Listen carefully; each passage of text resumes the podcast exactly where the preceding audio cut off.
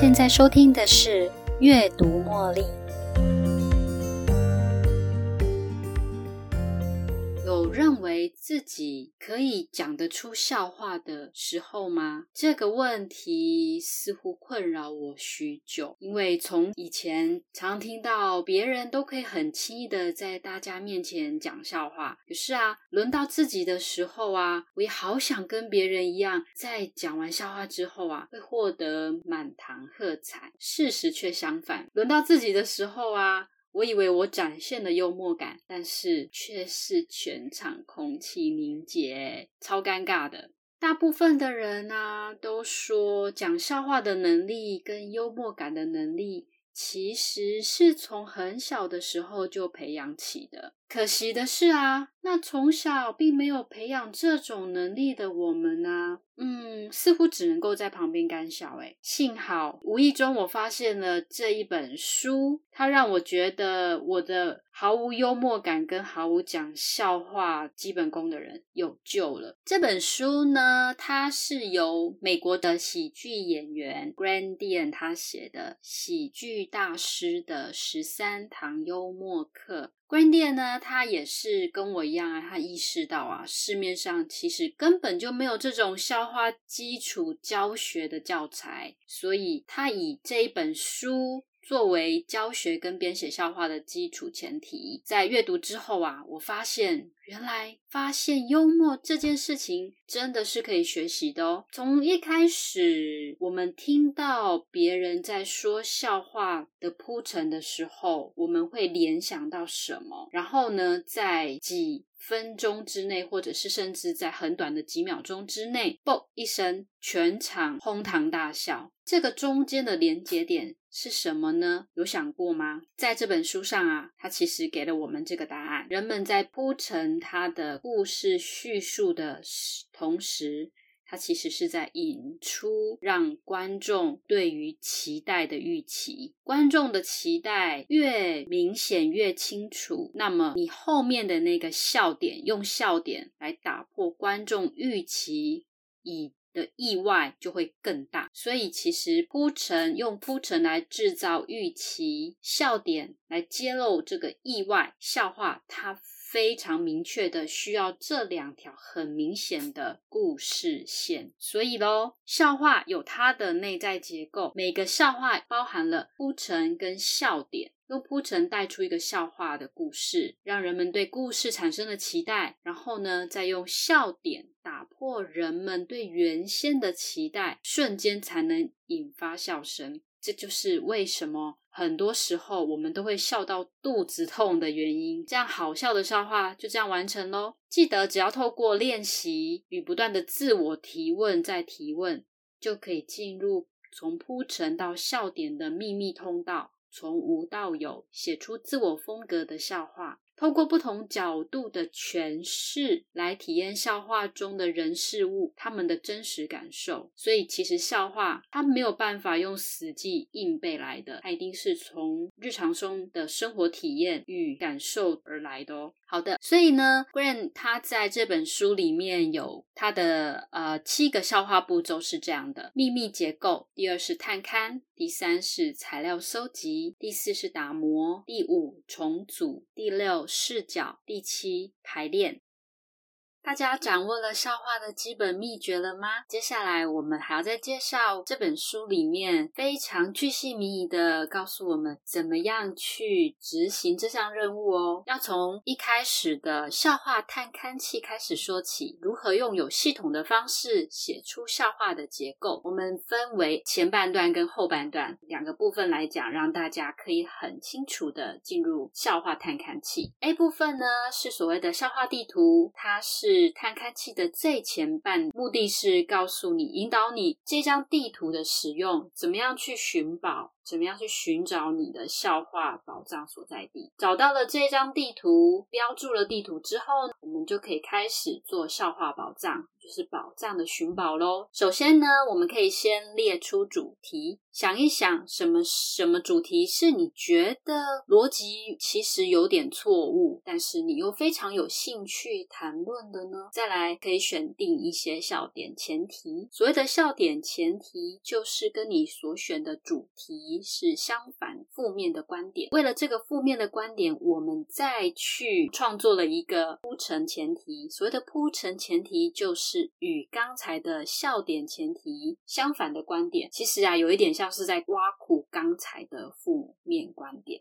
就是这么简单。我们从笑话地图找出了你的目标的方向，就可以开始执行我们的笑话宝藏喽。笑话宝藏在哪里呢？从刚才的铺陈，写出一系列的铺陈之后呢，再去寻找一个你觉得最适合的铺陈，再慢慢的深挖这个铺陈，就好像在挖一个宝藏所在地一样。你觉得这个地方应该就是宝藏最浅表的地方，我们就从这里开始吧。深另外一个铺陈之后呢，开始它的目标假设，选出这个目标假设的连接点是什么？可以提问自己说：是什么使我产生这个目标假设？的预期的期待是什么？再来就是连接点喽，列出几个对连接点的再解读。也就是除了目标假设外，还有什么是针对这个连接点的再解读？再第四个是笑话的解读，我们可以来提问自己：关于这个铺陈有什么具体的情境来解释我的解读呢？第五个是创造笑点，创造笑点也就是创造另外一个与刚才铺陈相近的故事，但是啊，它是要写一个笑点来说明故这个故事。书本上的上面的例子，从铺陈开始，如果有人说。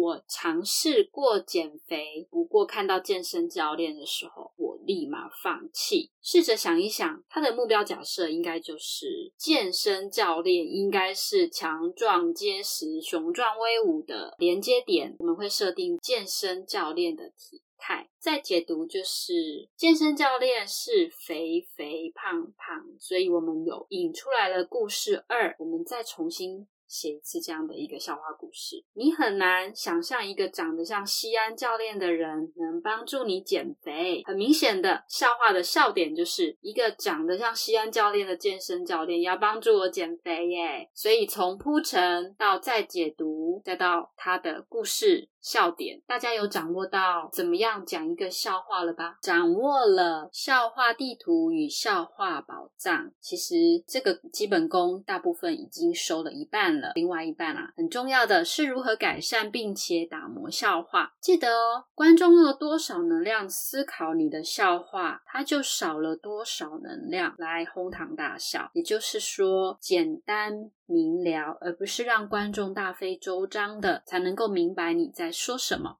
所以精简化非常重要。第二就是用笑点收尾，用笑点的底来收尾。底就是笑点关键词的短语或动作。当底出现的时候，这个笑话基本上已经结束了。所以当底出现了，后面就不能够再说任何字句，因为这样会让你后面说的笑话或者是任何的话语全部都会被淹没在笑声中。所以观众笑的时候。演员就得要闭嘴哦。第三是使用三段式结构。三段式结构呢，它是非常经典的笑话结构，它会让观众产生一个假设，就是接下来还是同样的节奏嘛。举个例子，在书本上他说：“我非常敏感，看当我看到漂亮的女孩时，会想哭，想写诗，还想哭。”到他，这就是非常经典的笑话结构。这样子的节奏是知道何时该停下来，给观众思考的时间。在第三段的笑话的底出出现之前呢，是接为了这个底的笑而做准备的。最后啊，跟大家分享笑话的基本功哦。笑话基本功里面呢，我们为大家准备了几个重要的重点：笑话的重组、视角，还有表达你的观点、心态。最后啊，我们要回顾演出。一开始的笑话重组，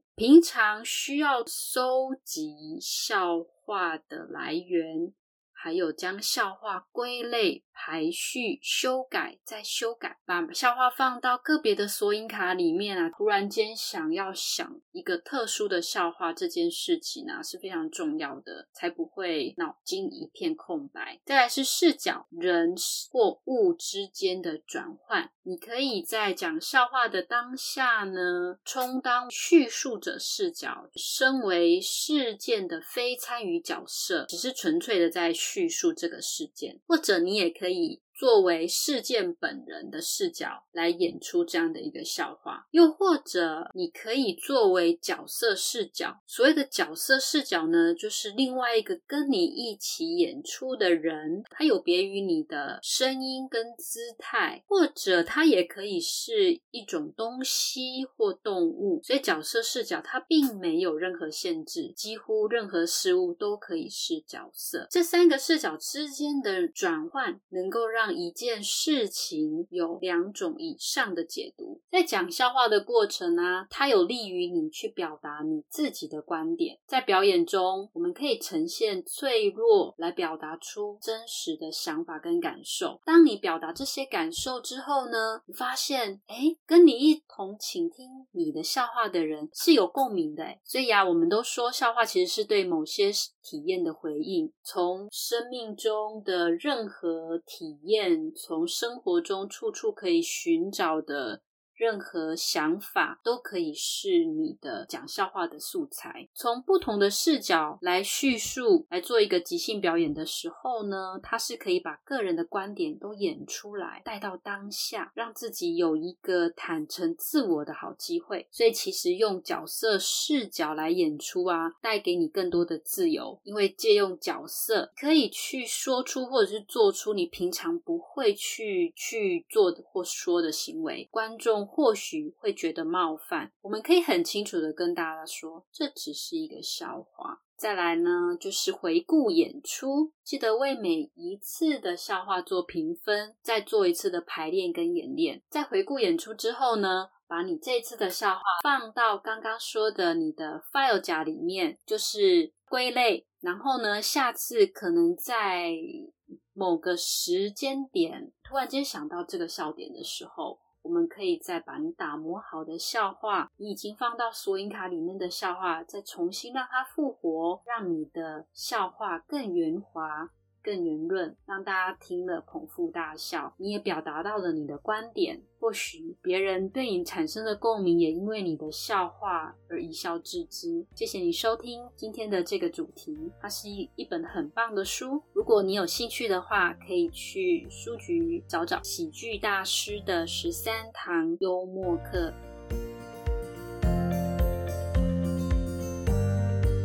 又到了节目的尾声。如果你喜欢今天的节目，邀请您在 Podcast 留下五星评论、订阅并分享这个频道给您的好友。